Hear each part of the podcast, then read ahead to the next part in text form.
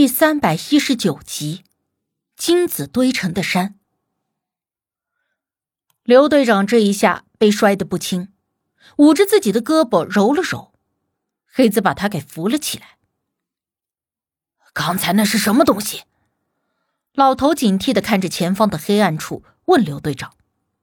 刘队长摇了摇头，好像是树藤之类的东西。树藤？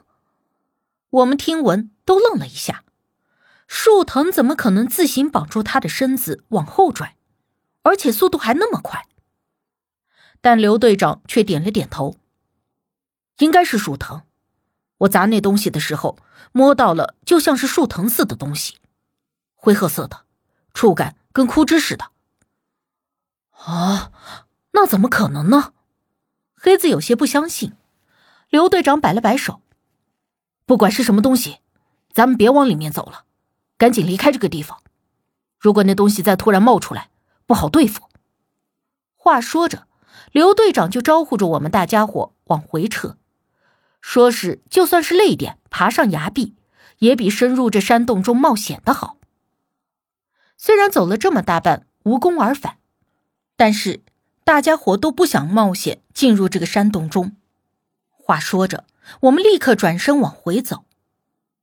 可是，就在我们刚往回走了不远处，我突然听到身后有人在咳嗽了一声，像是那种刻意的干咳，就好像是故意要引起别人的注意力。我立刻停下脚，回过身，想要找到发出声音的人。可是身后除了不知尽头的通道，别说人，就连个鬼影也没看到。而刘队长他们见我停了下来。立刻就问我出了什么事。我听到有人咳嗽的声音，我立刻就到，同时还在观察着后路的情况。你会不会听错了？你们听到了吗？刘队长又问黑子和老头，但是黑子和老头都摇了摇头，几乎异口同声的说：“没听见。”我疑惑了，难道真的是我听错了？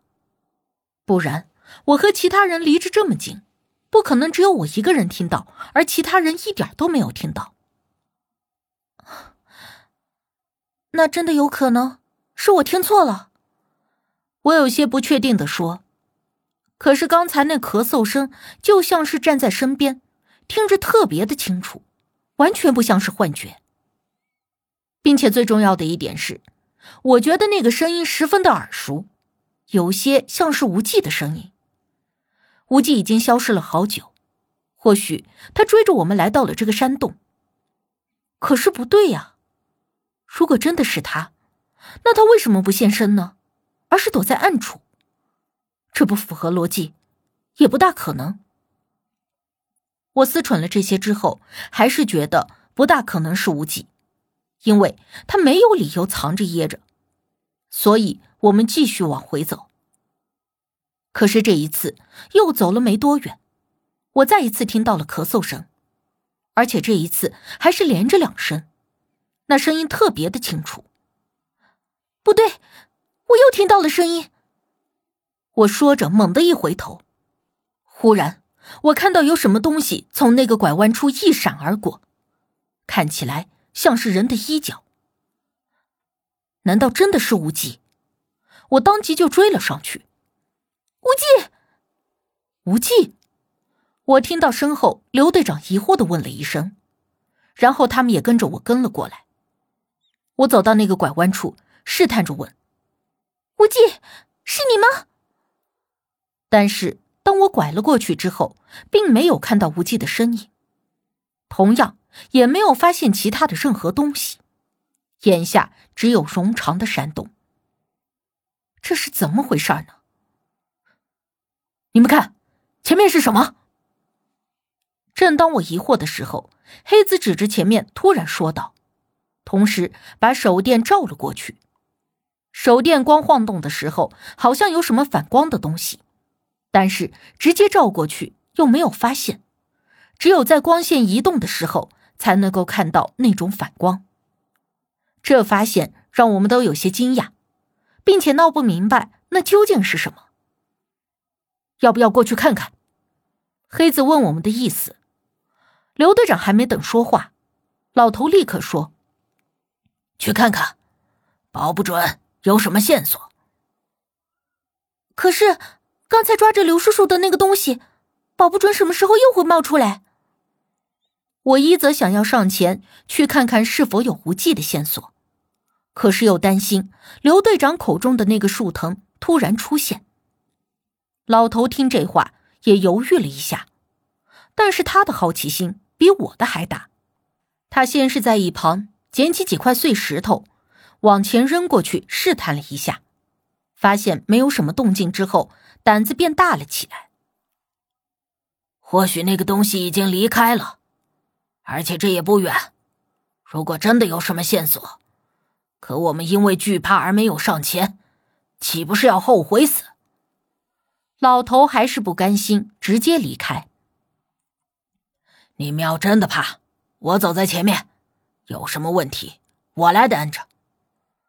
老头拍了拍自己的胸脯，保证道：“刘队长并非胆子小，而是担心我们遇到什么不必要的危险。”但是老头的话显然把他给说的心动了，考虑了一下，他对我们说：“那这样，我们俩走前面，黑子带着小生和武迪慢慢的跟在后面。”老头自然是一百个愿意，第一个点头同意。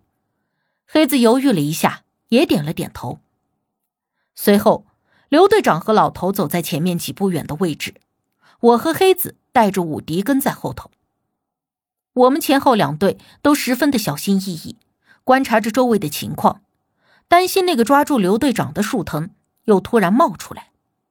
可是刘队长和老头都走到了最前头，并没有出现任何异常的情况，好像那个东西真的已经离开了似的。我操！刘队长和老头停住了脚步，站在前方，突然惊讶的骂了一句：“看到了什么？”黑子立刻问道。但是没等刘队长和老头说话，我和黑子也随后走到了近前。我们这么一看，当即也惊讶的说不出话来。我们看着眼前的景象，半晌才回过神来。黑子放下了武笛，还不可置信的用力的揉了揉眼睛。我是不是眼花了，还是幻觉？如果你看到的跟我一样，都是满眼的金子，说明你没眼花，也不是幻觉。老头目视前方，移不开眼的嘟哝着，回答了黑子。其实看到眼前这番景象的一瞬间，我也有一种恍然在做梦的感觉，因为这也太不现实了。在我们面前出现的。是一个宽阔的洼地，而这个洼地中堆放着像小山一样高的各种金子，有的是金子和宝石做成的首饰，有的是各种金子器物瓶瓶罐罐的，还有更多的是大大小小的各种金块，还有一些金元宝。总之，各种形态的金子，有的十分光泽明亮，有的颜色稍微蒙尘，显得有点暗淡。形形色色的，目不暇接。这差不多有一个篮球场的大小吧？这么大的地方，堆满了这么多的金子。天哪，这得有多少啊？黑子依旧是难以置信。如果不是亲眼所见，我也无法相信。从没有想过这辈子真的会看到金山。原来这金子堆成的山这么的壮观。刚才那两个盗墓贼包里的金子，应该就是从这里带出去的。刘队长说。黑子木木的点了点头，一定是。我将目光从金子上移开，打量着周围，发现这个山洞四周的石壁上也都是粗细不一的树根遍布，看着就像是灰褐色的血管一般，纵横交错的将这个山洞包裹在内。而顺着那些树根向上看去，我愕然发现，在这山洞的上方，也就是洞顶，竟然好像是一个中空的树干。那树干中间空洞的直径，少说也有一两米，但是因为被树根和山石遮挡，看不清楚那大树到底有多粗。只是这树干的中空，就像是一个巨大的烟囱，而我们之前所察觉到的这个通道中有风通过，那风就是从这个树干中空部位透下来的。我们无法确定，这大树起初是人为做成这样。还是自然形成的，但总之这样的情况非常有趣，因为这样看起来，这个山洞就像是一个房子，而房顶有一个巨大的烟囱作为通风口。咱们要不要过去看看？黑子指着那大树的下方说。我们还没等应声，老头就低声抓了一个金块扔了过去，想要试探一下是否有危险。